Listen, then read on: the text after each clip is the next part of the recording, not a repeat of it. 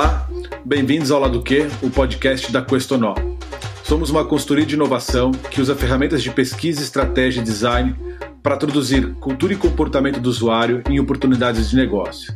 Lado Q é nosso espaço de troca para pensar futuros, atualidades e práticas pela lente do design sistêmico. Eu sou Léo Massarelli e no episódio de hoje nós vamos bater um papo sobre inclusão digital e financeira por meio da inovação e do design e também sobre a construção de startups dentro de grandes corporações. Bom, nós estamos falando aqui hoje de Volts. Volts é a primeira conta digital do setor de utilities do Brasil e é uma honra para nós, de alguma forma temos feito parte dessa história. É uma conta digital da Energisa, que é uma grande corporação do setor elétrico aqui no Brasil. Volts foi recém-lançado, está crescendo rápido, está nos seus primeiros momentos. E como eu disse, nós tivemos a chance de participar e hoje nós vamos bater um papo sobre essa aventura. Para quem ouviu o nosso podcast passado, é, se eu não me engano, lá do Q7 com o Herman da Energisa, a gente fala um pouco daquilo que precedeu esse processo. Volts foi um processo bastante curioso, porque ele nasceu de uma imersão que nós tivemos junto à Energisa sobre meios de pagamento nessa investigação, nesse processo de inovação, nós percebemos aqui a, a possibilidade né, é, de ter uma conta digital que trabalhasse em sinergia é, a esse negócio. Para bater esse papo de hoje, eu tenho dois convidados aqui que eu quero apresentar rapidamente. Na verdade, quem vai se apresentar são eles, tá? Então, o primeiro é o Daniel Orlin, que é fundador e co-CEO da Volts, tem uma imensa experiência, ele vai poder contar aqui um pouquinho, e a Mariana Falcão, que é a nossa estrategista aqui na Questonó. Obrigado, Léo. Obrigado, Mari. É um prazer estar com vocês. Assim, acho que a gente trabalhou bastante junto, né, para que a gente pudesse hoje ter orgulho de falar sobre a primeira fintech da, do setor de utilities, do, do, setor elétrico. E, bom, eu hoje estou no papel de co-CEO da Volts, né, junto com o Tiago Compagnoni, mas a gente montou um time que tem como propósito exatamente isso, né, fazer a inclusão digital e financeira de milhões de pessoas no Brasil inteiro que é o que hoje a Energisa tem feito com a energia elétrica, né, que é um insumo tão importante, é, atendendo 8 milhões de unidades de consumo, 20 a 22 milhões de pessoas.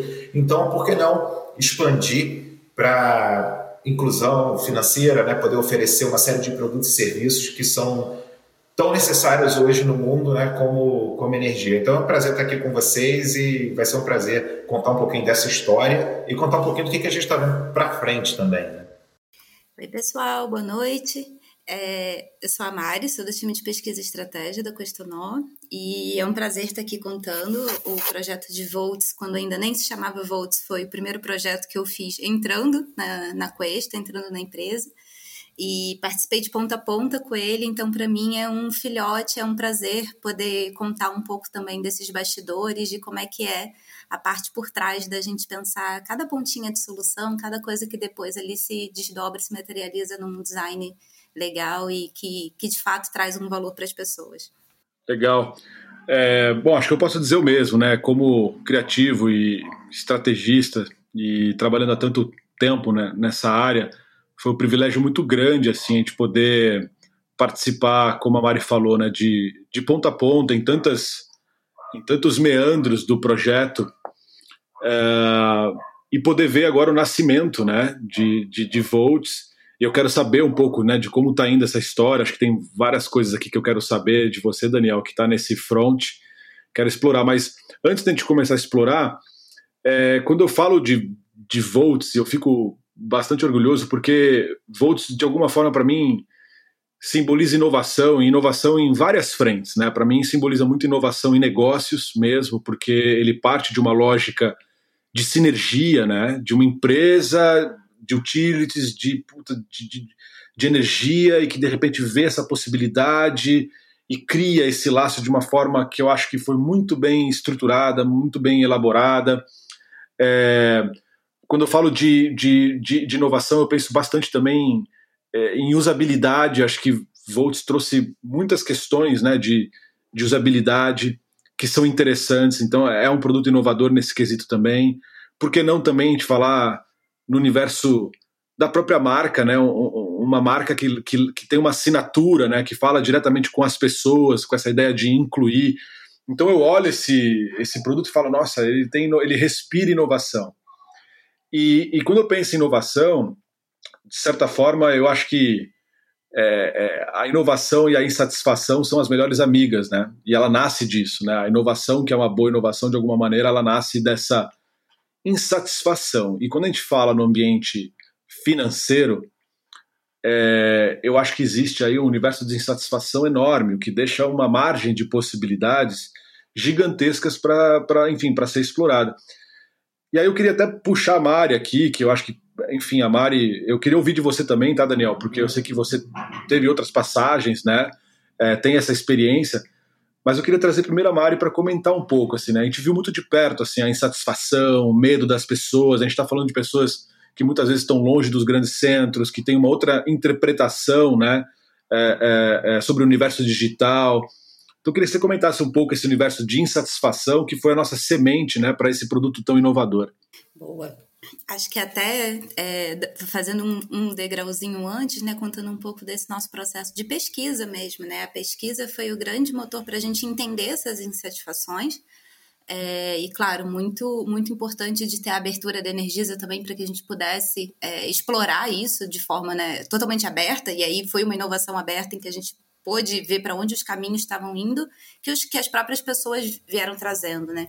Então, a gente fez pesquisa em, em quatro estados é, brasileiros, onde tinha presença de Energisa. A gente foi fazer focos grupos, entender e etc.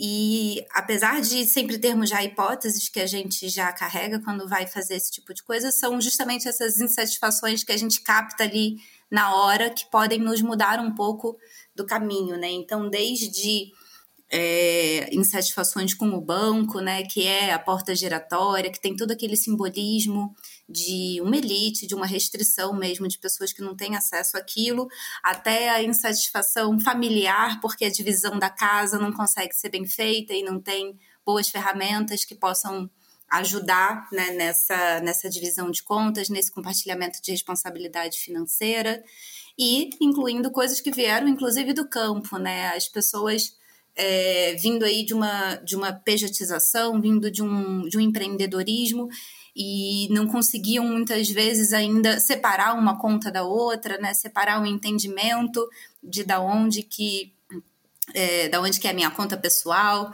da onde que, que é a minha conta PJ, né? Então, quando a gente ouve essas dores reais das pessoas, é aí que começa a fomentar a nossa criatividade para realmente querer solucionar e trazer o que que, o que, que vai ser esse, esse produto inovador, né? Eu acho que concordo muito com o que o Léo disse. Essa insatisfação é o que abre os nossos olhos para essas outras realidades de oportunidades.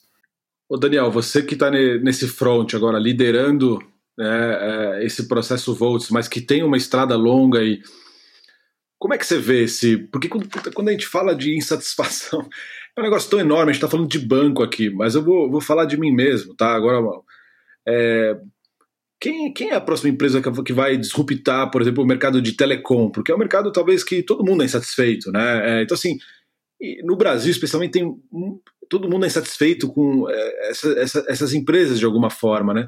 Então, como é que você vê isso como uma semente de um processo de, de, de inovação, Daniel? É, eu acho que um, um, dos pontos fundamentais né, quando a gente começa a falar de insatisfação é a gente ir além da nossa própria insatisfação.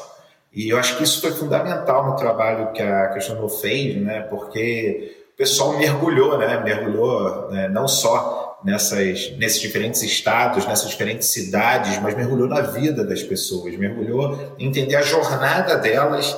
É, dentro de casa, mergulhou na jornada delas, saindo da sua própria cidade para pagar uma conta numa lotérica, mergulhou em como que as pessoas acabam, de certa forma, negociando dentro da própria casa quem vai pagar o quê. Então, muitas vezes, coisas que saem daquela nossa realidade do dia a dia, seja da cidade grande, seja da cidade do interior, é, e que, que é tão diverso, né, e tão grande, e tão amplo, que eu acho que vai ser é, alimento eterno para a gente trabalhar a inovação. Então, não acho que alguém vai resolver o problema de todas as insatisfações.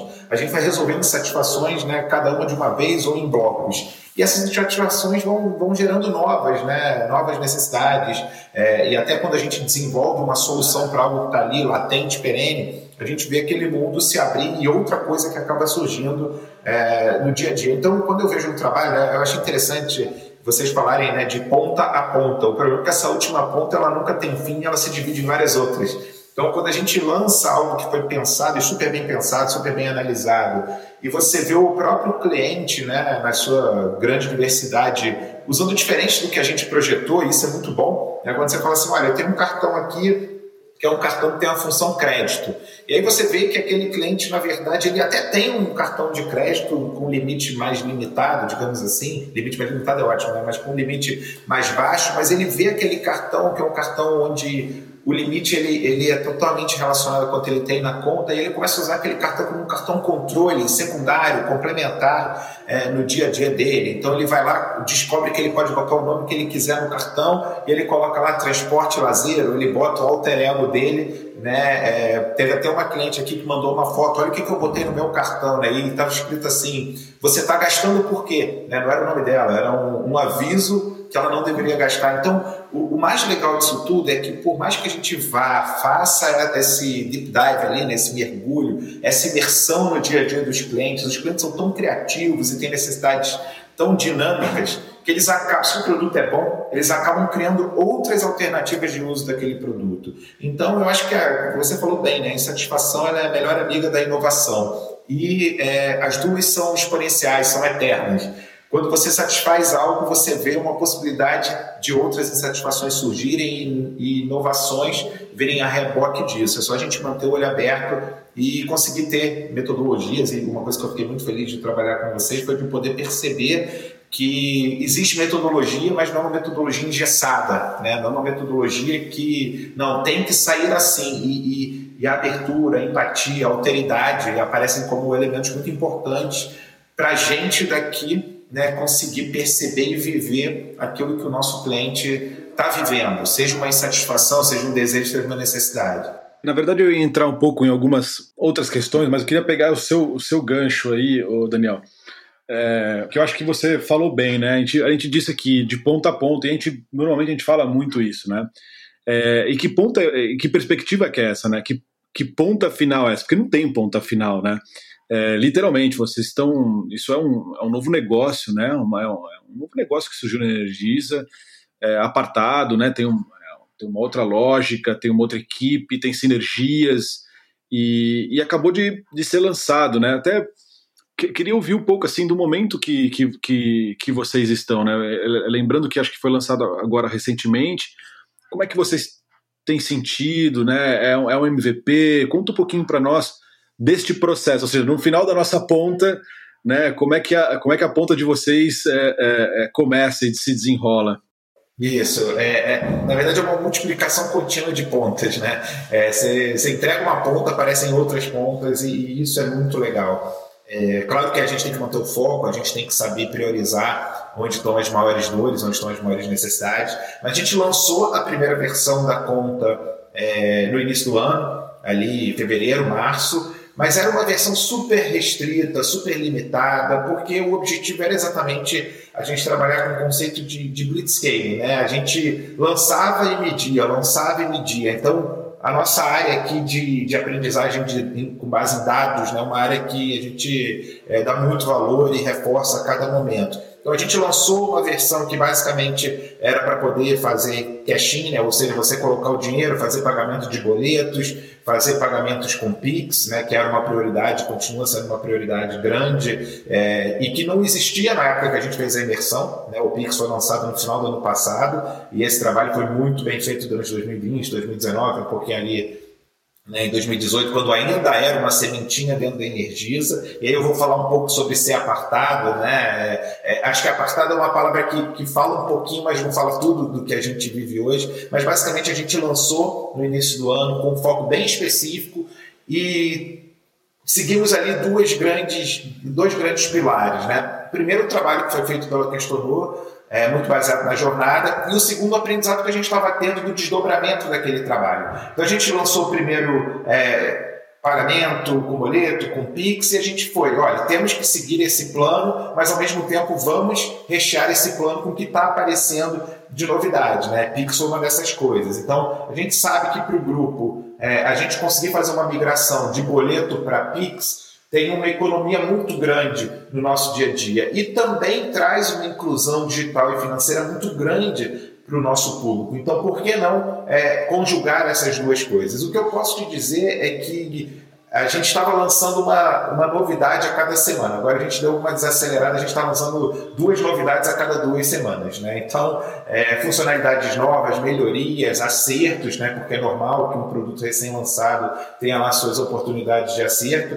E, e e é sempre assim, teve cliente até que reclamou com a gente que toda né, vez que ele entrava lá, ele tinha que atualizar porque o, o, aplicativo tinha uma novidade. E que ele tinha que aprender a usar aquela novidade, mas que era muito fácil porque é uma abordagem conversacional. Então, o que eu posso dizer é que Sim, fizemos um trabalho de imersão, um trabalho de desenho de jornada, um trabalho de priorização de diferenciais, como pagamento compartilhado, como abordagem conversacional, né, como a questão da conta PF conta PJ, como eu divido tudo isso, mas também é, ficamos muito abertos, com base no comportamento, com base na adoção das pessoas, do que estava é, se mostrando prático no dia a dia e o que na verdade parecia muito bom é, numa jornada de imersão, mas que poderia ser desdobrado de uma maneira diferente. E isso foi, foi muito legal, por exemplo, até na própria, própria onboard, na nossa onboard é todo conversacional. E a gente percebeu que começando de uma, começamos com uma determinada ordem dos campos e percebemos que se a gente alterasse aquela ordem com muita medição, a gente teria um abandono melhor do onboard ao longo do tempo. Isso a gente só consegue se a gente tiver exatamente esses dois pilares: um plano claro, uma visão clara de onde a gente quer chegar, mas muita abertura para olhar os dados, analisar os comportamentos, entender as pessoas, conversar com as pessoas e ver se a gente está conseguindo é, levar aquilo que a gente queria desde o início, que é ajudar as pessoas a terem uma jornada mais simples de pagamento, uma jornada mais simples de gestão do seu dia a dia financeiro. É, e, e, esses dois pilares são dois pilares muito importantes para a gente, não é trabalhar de maneira totalmente errática, mas ao mesmo tempo não é, se apegar a um projeto inicial e que o próprio dinamismo do mercado, como o PIX, como o LGPD, como outras coisas que estão surgindo, é, acabam nos pressionando para aprender sempre e inovar sempre e encontrar novas insatisfações, como você falou. Então, assim, está bem divertido, bem desafiador é, e estamos crescendo a patamares muito rápidos. Né? Cada semana aqui a gente tem feito mais que o dobro da semana anterior de abertura de contas né? É, e, ao mesmo tempo, trazendo novidades né, né, é, do ponto de vista funcional, trazendo novidades em processo. A gente está sempre correndo atrás da próxima grande disrupção que a gente vai trazer. Demais, cara, muito muito bacana saber disso e puta, eu não consigo me, eu falei que, a conversa ia ser solta, porque eu acho que a gente vai construindo em, em ganchos, né? A conversa vai fluindo, mas é, acho que a Questonó tem um, um, framework de trabalho que a gente está sempre muito tentando identificar para construir uma experiência que seja legal, né? Sempre tentando identificar aquilo que é relevante para as pessoas, assim, que seja realmente muito relevante mas que ao mesmo tempo a gente consiga entregar uma experiência que tenha encantamentos. Né? É, a, relevância sozinha não funciona, o encantamento sozinho que não é relevante também não funciona, ou seja, a comunhão dessas duas coisas eu acho que é, é bastante importante. E aí na sua fala você trouxe uma questão que estava até aqui na minha pauta, que é, é essa estratégia mesmo de, de produto, né, de usabilidade, do conversacional e que eu acho que foi assim um ponto que a gente se dedicou muito, entre outras, mas essa é, era uma questão core, né? Era uma questão bem importante, pelo menos da tese, né? Por conta das pessoas que, com quem estava lidando, né? Assim, muito do background delas, da onde elas vieram e qual a relação que elas têm com o universo da digitalização. Acho que seria legal a Mari falar um pouquinho sobre isso, porque acho que foi, foi bem importante isso aí. Isso, aquela, sem querer defender a sardinha para o meu lado, mas já defendendo, é por isso que pesquisa é tão importante para projetos de inovação, porque se a gente não, não vai e não ouve, né, não tem de onde surgir esse tipo de insight. E acho que, de fato, essa, essa questão da usabilidade, ser focada bastante em, em conversação, é um dos pontos principais de, de ser um, um produto tão inovador. E surgiu justamente de campo, né? Então, quando a gente é, é começa, né? Enfim, começou a pesquisa, começou as hipóteses e tudo mais, e o nosso nosso público-alvo, chegar aonde muitos lugares não chegam, né? Aproveitar a presença da Energisa num Brasil profundo, né? Em, com pessoas também que muitas vezes ou são desbancarizadas ou não tinham acesso que seja a um cartão de crédito, né? Podiam ser bancarizadas, mas não com cartão de crédito em si. É, durante a pesquisa, a gente foi percebendo que a digitalização de muitas dessas pessoas veio através justamente do WhatsApp e das redes sociais, né? Principalmente Facebook, na época ainda era o rei, assim.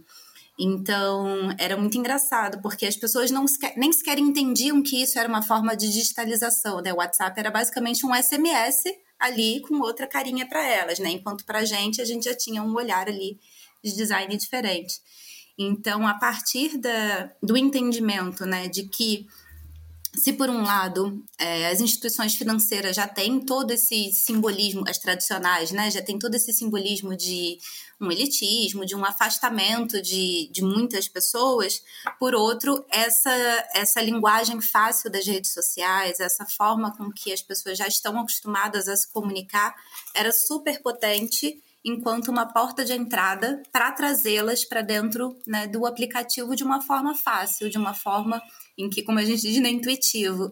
Então, ainda foi muito, muito gostoso e muito engraçado no campo quando a gente percebeu que as pessoas que já estavam acostumadas com aplicativos de banco, né, elas às vezes, é, elas às vezes até tinham uma certa facilidade. Ok, mas as que nunca tinham usado pegaram aquilo e trataram como se fosse um WhatsApp na hora. Já queriam mandar áudio, já perguntaram como que anexava uma foto ou mandava uma imagem, uma coisa assim.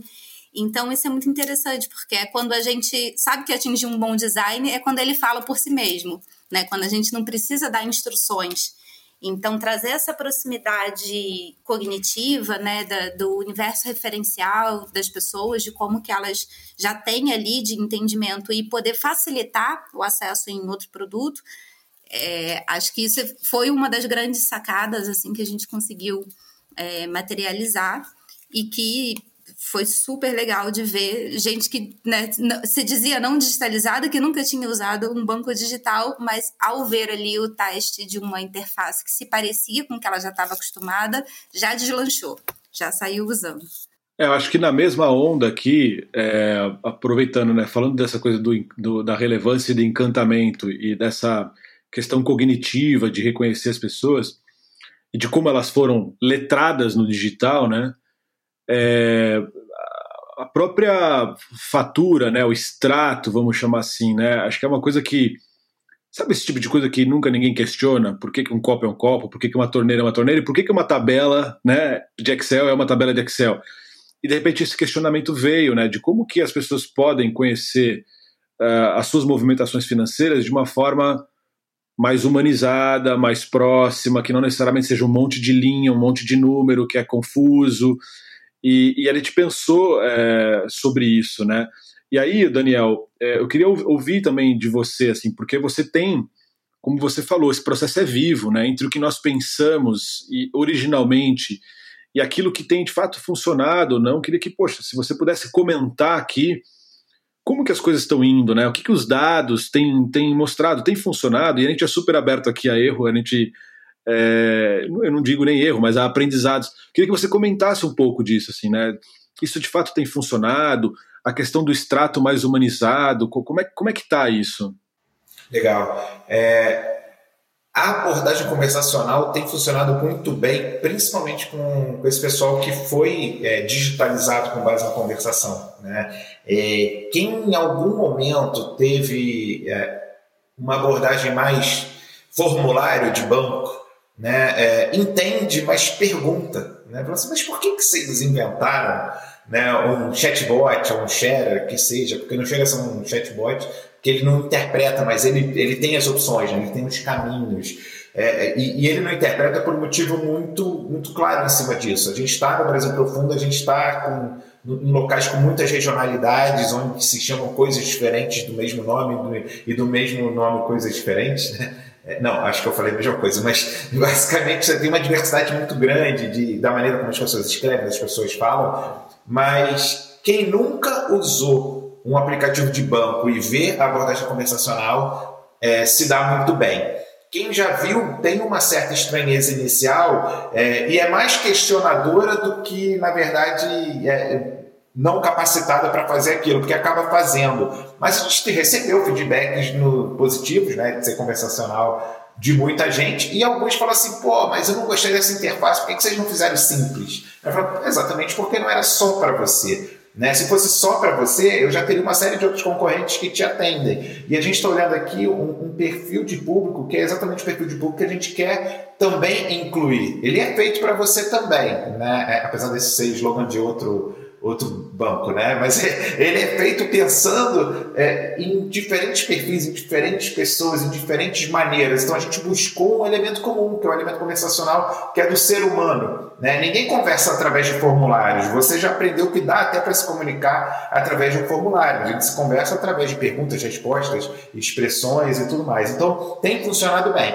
É claro que traz uma dificuldade maior de implementação Seria muito mais fácil se eu colocasse lá campo, né? Seu nome, seu CPF, nome da sua mãe, seu CEP e tudo mais. Seria muito mais fácil, eventualmente daria menos é, erro de processamento, porque você vai fazendo várias perguntas e você vai seguindo e você vai é, transmitindo e tal. O formulário não, a pessoa preenche tal, se no final estiver fora da internet, né, vai dar lá um erro e a pessoa vai entender que tem um erro. Às vezes, no nosso modelo, a pessoa sai, vai para uma área de sombra, um sinal não está tão, tão bom, né? Você falou lá que é, telecom é uma insatisfação constante, às vezes a pessoa está lá no meio de um preenchimento, a gente está enviando dados e de repente a, internet da pessoa cai. E aí ela sente que foi no meio ali. Então isso tem dado alguns desafios, mas faz parte é, desse processo de, de inclusão, desse processo de de estar mais próximo mesmo, né? Que é um dos conceitos que a, que a Janot trabalhou. Qual é, o, qual é o elemento que traz proximidade? Nada mais do que a conversa.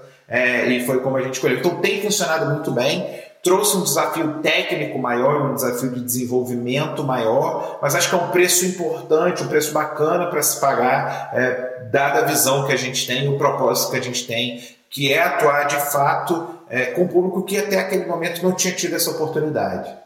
Queria até, é, com essa questão da, da conversação, né, trazer mais um ponto que, durante a nossa estratégia, por mais que a conversação tenha vindo de um lado de usabilidade né, e dos próprios, da própria pesquisa com os usuários, ela tinha tudo a ver com a nossa estratégia, porque é uma conversação entre a Volts e as pessoas. Né? Então, a conversação ela não está só ali presente num, num formato né, de usabilidade, mas ela também demonstra um, uma nova proposta, né, uma nova proposta financeira de um diálogo, né? Então acho que isso também para poder trazer a educação financeira, para poder trazer a inclusão é sensacional, né? Porque você já traz um afago ali, uma proximidade completamente diferente de, olha, estou te ouvindo, né? Você está aqui falando e eu estou te ouvindo.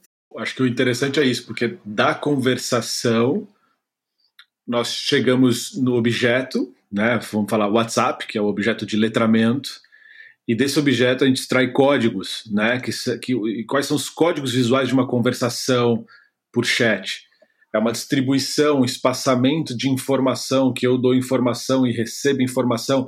Tem uma lógica visual, né? uma estrutura gráfica diferente, que também nos ajudou em outras frentes do projeto. Né? Então, não só a conversação em si, mas o que ela representa visualmente para organizar uma informação complexa. Então, acho que foi realmente muito feliz e fico ainda mais feliz de saber que a coisa está tá tracionando, está tá funcionando. Mudando um pouco de, de, de foco aqui, ô Daniel, é, voltando para algo que a gente falou ali no começo, quando a gente diz de uma operação apartada, entre aspas, né, que é, isso é um novo business, né, é, que começa dentro da Energisa, mas tem ali pernas próprias, que ao mesmo tempo super colabora, é sinérgico e tal, eu, eu queria entender com você o que, que, isso representa de alguma forma, falando de inovação corporativa. Deixa eu, deixa eu tentar parafrasear melhor aqui. É, a gente trabalha com inovação há muito tempo e, e muitas inovações que a gente já fez com diferentes empresas, que eram inovações assim desse tipo, de um outro, né, de, de, uma outra categoria, de um outro setor, coisas que representavam um potencial enorme para as empresas o qual estava trabalhando. É, muitas vezes elas causaram arrepio das empresas, não, eu não vou fazer isso porque isso não é meu lugar, tal, tal, tal, e deixaram uma oportunidade aberta. Ou muitas vezes empresas tentaram fazer isso dentro das suas máquinas atuais. Ah, então eu vou fazer aqui dentro do meu arranjo tal e que também foi um grande problema, porque muitas vezes o arranjo atual acaba sufocando uma operação que é nova, que tem, que tem uma outra cultura, uma outra velocidade e tal. E aí a gente vê agora, Volts, acho que é resultado disso, a gente tem visto cada vez com mais frequência as empresas se encorajando a de fato construir as suas startups, né? a, a fazê-las acontecer e entender que é necessário que tenha o seu espaço, a sua cultura, os seus erros né? e aprendizados. Como é que está sendo isso aí? É, é... Enfim, eu queria saber na sua perspectiva mesmo, como profissional que tem uma longa trajetória, é, também como neste momento, né? Volts, Energisa, como é que é isso? Legal, já, já que você me deu espaço, eu vou falar um pouquinho da minha trajetória, que eu acho que é importante né, para contextualizar esse momento Volts Energisa. Eu, eu sou empreendedor, sei lá, há 20 anos. Você falou aí que você faz inovação há muito tempo. Eu me senti confortável de falar que eu sou empreendedor há 20 anos, né? desde que eu me formei na engenharia da PUC, depois fiz mestrado na área de, de TI, né? mas eu fundei minha primeira empresa durante o meu mestrado e era uma empresa que usava tecnologia, né? vou falar que é uma empresa de tecnologia, mas o nosso foco, é, assim, meu primeiro foco como empreendedor foi é, facilitar a vida das empresas no sentido de gerenciar melhor seus talentos, encontrar melhores pessoas né? e, e montar melhores times. E depois a empresa foi evoluindo, né? toquei ela por, por 10 anos, basicamente, até ela fazer uma primeira fusão com outras duas empresas ao mesmo tempo, né? Eu falo assim, fazer fusão de duas empresas é uma coisa, fazer de três é outra, mas aí as pessoas pensam que é, três é mais difícil. Não, três é mais fácil, porque você gera um, um bicho totalmente novo, né? Vocês que passaram por processos é, de, de junção de empresas, vocês sabem que quando você faz uma junção, você faz uma junção de culturas, uma junção de, de propósito, uma junção de pessoas, uma junção de sistemas, e quando você junta três, o, o, o resultante, a resultante, né, ela é muito maior que qualquer uma das partes. Então não tem assim, é o meu escritório, o seu escritório, o meu sistema, o seu sistema, é minha marca, a sua marca, não. É algo totalmente novo. E aí eu tive, isso para mim foi uma das grandes é, oportunidades que eu tive na vida de integração de culturas diferentes, que hoje está sendo super útil para mim, né? Porque se naquele momento eu tive que integrar três culturas para criar uma nova, agora eu estou tendo que criar uma nova cultura para um processo de venture building né, de uma empresa de 116 anos. É, eu vou voltar nesse ponto, mas por um lado eu tenho uma empresa de 116 anos, no mercado regulado, com clientes na sua maioria cativos, e eu gero uma empresa que é uma startup que tem um ano e. Eu, eu ainda vou falar 16 meses, mas é que eu ainda nem cheguei lá. Mas é uma empresa que tem. É, 15 meses, talvez 14 meses, né? menos até. É, mas basicamente um pouquinho mais de um ano de vida é, no mercado que é um mercado altamente competitivo, com uso intenso de tecnologia e que novidades surgem a cada dia. É, eu poderia dizer e renegar todo o meu passado de 116 anos, estrutura, segurança, estabilidade, mercado que funciona é, de maneira super. Não vou dizer que é quase um reloginho, né? Porque tem suas emoções também, mas o mercado de distribuição, você, é, distribuição de energia é um mercado que já se faz há muito tempo apesar da gente trabalhar muito com inovação teórica de inovação na Energisa, é um mercado um pouco mais conhecido, né, que vai trazer grandes demandas e grandes desafios nos próximos anos, mas até agora é um mercado que tem um nível de segurança, previsibilidade, planejamento maior. É, e isso está sendo muito legal. Depois que eu, que eu fiz esse processo de fusão das três empresas, deu um, fiz uma volta aí meio doida, mas voltando né, a, a, trajetória lá atrás, eu tive a oportunidade de tocar uma empresa que se tornou líder no setor de educação, que foi a resultante dessa fusão, e que usava tecnologia para aumentar a escala, chegar em muita gente. Então foi minha primeira grande experiência na área de inclusão digital, só que era uma inclusão digital educacional. Então a gente fazia treinamento para praticamente todas as grandes empresas do Brasil é, e principalmente na base da pirâmide. Né? Então a gente treinava milhares de mineradores da Vale, a gente treinava todas as equipes de call center, né, contact center, vendas da Vivo, da TIM, da Oi, né, de grandes empresas de telecom. É, a gente trabalhava o pessoal de rota é, e, e, promoção de vendas, trade marketing da Coca-Cola, da Pepsi. Então, a gente estava usando a tecnologia para levar a educação para quem de fato precisava dela é, para fazer o seu trabalho melhor, ter mais segurança, voltar com mais dinheiro para casa, fazer melhores vendas. E foi ali, né, depois de ter feito uma integração de três culturas, tá ali com esse propósito, que era um propósito fantástico, né, que era transformar a educação e levar essa educação para as pessoas, quando eu fui um dos empreendedores e líderes da Afero, foi um, um processo muito legal. Depois eu tive a oportunidade de ser vice-presidente de marketing do Flamengo, que na verdade me trouxe duas coisas que eu que eu aprendi bastante, né? Que é trabalhar com uma marca adorada e odiada também, mas uma marca super adorada é, e uma, das, uma marca que tem um nível de fidelidade é, incomparável, né? Porque você não deixa de ser Flamengo porque a camisa do Vasco ou do Corinthians está mais barata, você não deixa de ser Flamengo porque o seu time perdeu, você xinga, você reclama, você fala, mas você continua sendo, né? Da mesma maneira que você continua sendo Palmeiras, da mesma maneira que você continua sendo alguns outros clubes. É, então ali eu aprendi a lidar de fato com essa questão de empatia, alteridade, de me colocar no lugar do meu torcedor, do meu fã, do meu cliente. Né? É, que muitas vezes eu, eu na posição de vice-presidente, você está ali com pessoas que, é, no caso, né, naquele momento do Flamengo, eu estava lado a lado com pessoas que eram super bem sucedidas, né, que tinham uma certa segurança, um poder aquisitivo alto, mas a gente tinha que pensar com a cabeça daquele torcedor que pegava o trem durante duas horas, chegava com dinheiro super contado é, no jogo né? É, tinha que voltar e, e, de novo passar por um transporte longo, às vezes até o trem nem estava funcionando mais na hora que ele voltava. Então eu tinha que entender diferentes pessoas, diferentes perfis de, de público, diferentes jornadas para ele estar tá ali. É o torcedor que não está no Rio, está no Nordeste, mas que ama o clube. Como é que eu vou atender esse, esse torcedor de uma maneira diferente que eu atendo aquele torcedor que pode ir no estádio? Então foi uma oportunidade de pensar o cliente, pensar o fã, pensar um torcedor é, com uma cabeça diferente da minha. Eu já tinha tido essa primeira experiência quando eu tinha que treinar gente que era muito diferente de mim, né? E tinha um, um, uma perspectiva muito diferente da minha realidade.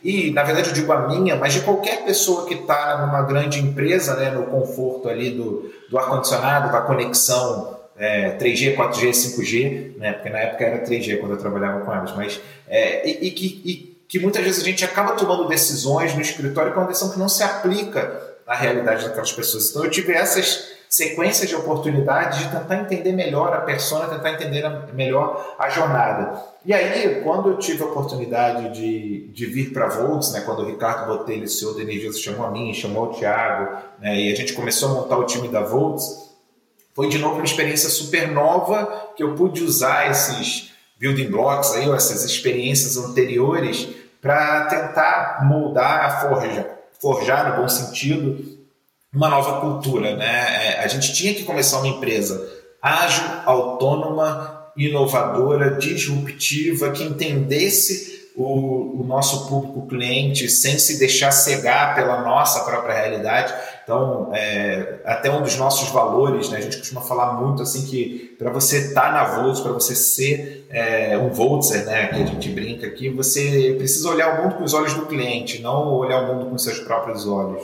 Isso é mais do que ter empatia, sabe? Isso é mais do, do que do que apenas tentar ver o que, que, ele precisa, é tentar ver o mundo da maneira como ele vê, que foi o que a Mari fez, foi o que o time da Queijanô fez quando ficou lá é, quatro meses, sei lá, não sei quanto tempo você fez a imersão, mas que viveu o dia a dia né, desse público que a gente quer atender. E aí eu digo que a gente tem quatro coisas aqui na Volts, né, que é o melhor e pior de uma empresa centenária e o melhor e pior de uma startup. O que, é o melhor e pior de uma empresa centenária? É, o melhor é que eu tenho segurança, eu tenho estrutura, eu tenho visão de longo prazo, eu tenho é, apoiadores e, e, pessoas que conseguem me ajudar em coisas que uma startup não conseguiria. Eu hoje tenho uma estrutura jurídica de uma empresa grande, eu tenho uma capacidade de captação financeira de uma empresa grande. Né? É, quando eu comecei minhas outras startups, eu não tinha isso. O pior é que sim, isso acaba trazendo processos mais né, com, com um pouquinho mais de demora, né? eu quero falar de burocracia porque não é num, num, sentido negativo. Você começa a ter que ter mais controle, né? você começa a ter que ter mais é, processos mais bem fundamentados. Por outro lado, eu tenho o melhor e o pior de uma startup. É, eu consigo inovar, criar, é, experimentar, correr certos riscos que a Energisa não pode correr. Por outro lado, é, tem coisas que mudam todo dia aqui. Né? Isso pode trazer para algumas pessoas mais insegurança, isso pode trazer para algumas pessoas uma sensação de que não existe um plano, de que não existe uma visão de longo prazo. Ela existe, só que se a gente está preparado para aprender, a gente está preparado para corrigir rota, a gente vai aprender e vai corrigir rota. Então, melhor e pior de uma empresa grande, melhor e pior de uma empresa é, ágil, autônoma, de uma startup, você tem que saber lidar, porque você pode ficar só com o pior das duas e, e não, você não vai conseguir ficar só com o melhor delas. Então, muitas vezes, quando um colaborador nosso chega assim, poxa, mas a Energisa pediu isso, eu falo, por outro lado, nós temos aquilo. Né? Por outro lado, nós temos é, uma segurança que uma startup que está correndo atrás ali de várias rodadas de investimento talvez não tenha. Né? É, então, é, é uma experiência muito diferente, essa experiência de venture building. É uma experiência que, que eu nunca vivi antes. Né? Eu vivi startup, eu vivi ser fornecedor de empresa grande, mas poder juntar todas essas questões, eu acho que é, é, é muito difícil encontrar no mercado uma, um momento onde isso aconteça. Não, muito legal aí o, o seu depoimento. Assim, eu acho que a inovação no, no Brasil, de forma geral, tem se transformado a passos muito largos, né? E, e essa cultura toda, né, de, de startups, a gente vê o volume de capital que, que vem chegando no Brasil, né? Muitos cases de sucesso e, e as empresas têm percebido, né, a importância de de ser rápido, de ser ágil né, nas, nas coisas e de ter a sua própria cultura, os seus pequenos times é, e não ter medo do erro, acho que essa coisa quando a gente fala de inovação parece balela, né? Mas, puta, não é balela, né? Então, quando você é pequeno e tem uma estrutura apartada que você se permite o erro, é, o erro ele vem para somar, né? Ele vem para te fazer refletir e mudar o rumo do negócio e não como uma, uma penalidade. Então, é uma coisa que é até antiga, né? Mas que, na verdade, na prática, isso, isso não existe, né? A gente lida com diferentes empresas, diferentes tamanhos, a gente vê muito isso. Assim, tem empresas que é, elas, elas querem realmente ser inovadoras, mas tem uma política assim, de penalidade enorme, uma pressão para um resultado imediato enorme. E nem toda inovação funciona dessa forma. Né? Então, você poder se permitir, dentro de uma grande estrutura, é, elaborar um negócio que promete muito, né? que promete, enfim, uma longa jornada, grandes resultados, é muito interessante. Falando até de longos resultados, né? A gente está aqui agora com uma, uma, uma, uma conta digital que está começando agora, mas que tem uma ambição aí enorme. Sei lá, acho que vocês falaram em alguma entrevista aí de ter 5 milhões de clientes até 2025, ou seja, é, acho que é um número bastante factível, mas é um número substancial, né? 5 milhões de clientes é, não é pouca coisa. É, mas ao mesmo tempo é o que você falou, a gente olha para dentro de uma estrutura que tem sei lá, 800 é, postos de atendimento Energisa espalhados pelo Brasil. Eu não sei se vocês né, pensam nessa sinergia, mas acredito que sim. E você vê o potencial que talvez isso, isso, isso carrega né, para o negócio. Dar margem para isso é extremamente importante, né? É, eu acho que isso tem muito a ver com o que a gente está chamando aqui de oceano azul e laranja, né? Porque todo mundo fala do oceano azul com clichê, perdão do clichê, que é você encontrar um mercado novo, né? enquanto que você vê é, do, do ponto de vista das, das contas digitais um oceano vermelho ali, todo mundo brigando, é, já zeraram as taxas, daqui a pouco vão estar pagando né, para fazer operações específicas.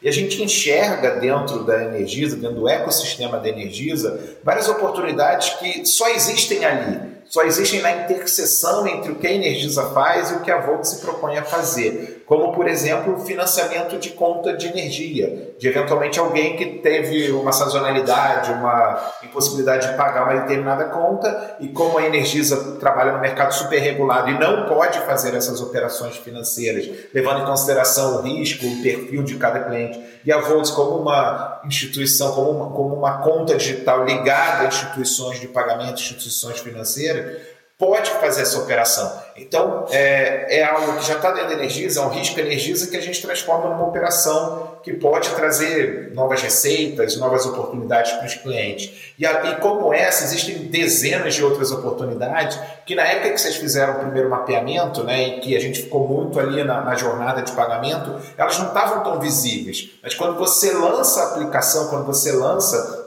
a conta digital, essas demandas começam a surgir. Então, é exatamente essa questão da agilidade, essa questão de estar pronto para olhar, aprender, e não necessariamente só o erro, tá, Léo? Às vezes o erro, sim, ele ensina, ele aprende, você tem que estar preparado, senão você não inova, mas às vezes as coisas que estavam em pontos cegos ou que não eram o foco naquele momento, e que quando as coisas começam a acontecer, quando a conta começa a ser utilizada, você percebe, de eventualmente do cliente, olha, eu não tenho dinheiro para pagar essa conta hoje, o que, que eu posso fazer? Eu posso dividir ela em 12 vezes? Eu posso pagar ela com o meu cartão da Volts? Né? E, e dali começa a surgir novas oportunidades que não estavam mapeadas, que têm que ser priorizadas e que têm que ser atendidas, porque são as novas pontas que se multiplicam, que eu falei lá no início. E até buscando o gancho aqui da, da estratégia do design, né? Essa fusão nesse sentido também foi super importante para a gente entender como que a gente entrava nesse território, né? Então, quando a gente foi a campo já testar os conceitos, a gente não sabia se trazer, como né, o Daniel elencou muito bem, é, algumas, alguns atributos energiza, né? Cento e tantos anos, né? A credibilidade, o tamanho, etc. Por outro lado, a agilidade, eles são atributos que muitas vezes parecem conflituosos, né? Então, a gente, a gente foi completamente aberto para entender qual é o melhor de cada um desses mundos para que a gente pudesse trazer esses atributos para o design também, né? Então, acho que a fusão também ocorre nessa materialização do design. Ô Mari, é, assim, arrumando aqui para finalizar o nosso papo, o tempo passa muito rápido, né, gente? É uma loucura. É, se você tem alguma. Gente, o Daniel falou de ponto cego, né? Se você tem alguma recomendação final, alguma coisa que você lembra de um ponto cego desse projeto quando estávamos ali naquele momento que você fala, porra, a gente percebeu isso, isso foi interessante, né? Fora essa questão do, do letramento, né, do WhatsApp. Lembra de algum? Se não lembrar, não tem problema, tá? Eu acho que justamente o, a, a, mudança grande de rota que a gente teve, né, enquanto durante ali o projeto, era perceber que é, justamente como que a gente ia materializar esses atributos do que as pessoas tinham como expectativa de se inserir num meio financeiro digital, né? Então, por mais que a Energisa pudesse trazer, por outro lado, né, a robustez, a credibilidade, quando a gente falava de banco digital com as pessoas, elas esperavam viver o futuro, viver uma, uma, um outro tipo de experiência e a ponto desses comportamentos se, se, se darem em histórias assim. É, eu cheguei a ouvir participantes de entrevista falar que fez um cartão da livraria Saraiva só porque era preto, porque ela queria ter é, uma faixinha de cartão preto na carteira quando ela abrisse a carteira para pagar mesmo que aquilo não fosse um cartão de crédito black, né? Então, a importância que as pessoas dão muitas vezes para alguns símbolos que a gente pode não estar tá olhando. E ela mostrou o cartão da Saraiva lá, olha como é que fica. Se eu abro no restaurante, a pessoa não sabe que é de livraria. Eu achei aquilo fantástico, né? Então, nesse sentido, poder ouvir essas histórias e perceber o que, que tem ali por trás delas é o, é o mais interessante e essa abertura para poder mudar a rota para onde essas informações estão encaminhando a gente, né?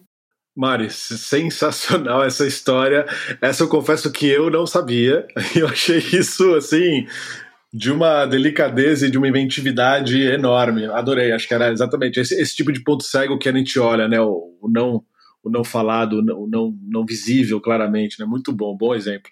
E aí, é, arrumando aqui para os finalmente, é, Daniel, queria pedir para você uma uma dica, né, uma palavra final, e a gente normalmente pede assim, uma dica, uma recomendação, enfim.